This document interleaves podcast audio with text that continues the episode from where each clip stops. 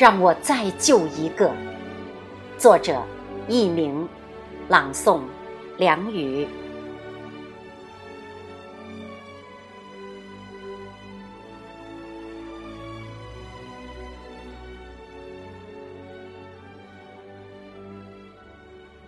一片一片的废墟，到处是哭喊的声音。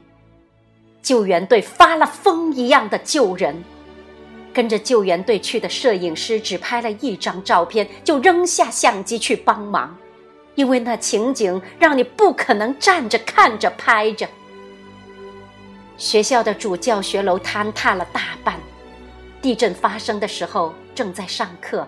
差不多有一百多个孩子被压在了下面，全是小学生。一些看上去像消防队员的战士，在废墟中已经抢出了十几个孩子和三十多具尸体。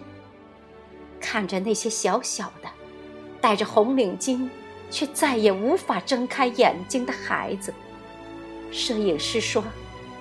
他突然觉得自己连说话的勇气都没有了。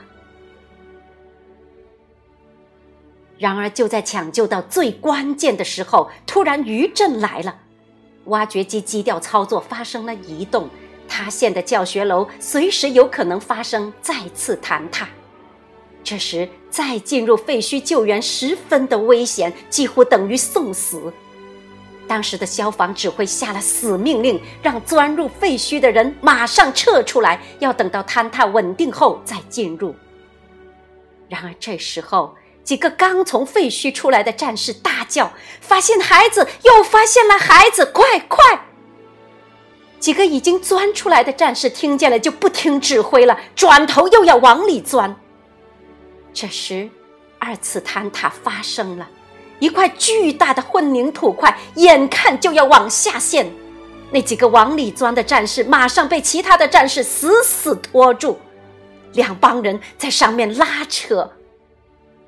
最后，废墟上的战士们被人拖到了安全地带。一个刚从废墟里带出了一个孩子的战士一下子跪了下来，大哭，对拖着他的人说。你们再让我去救一个，求求你们让我再去救一个，我还能再救一个。看到这个情形，所有人都哭了。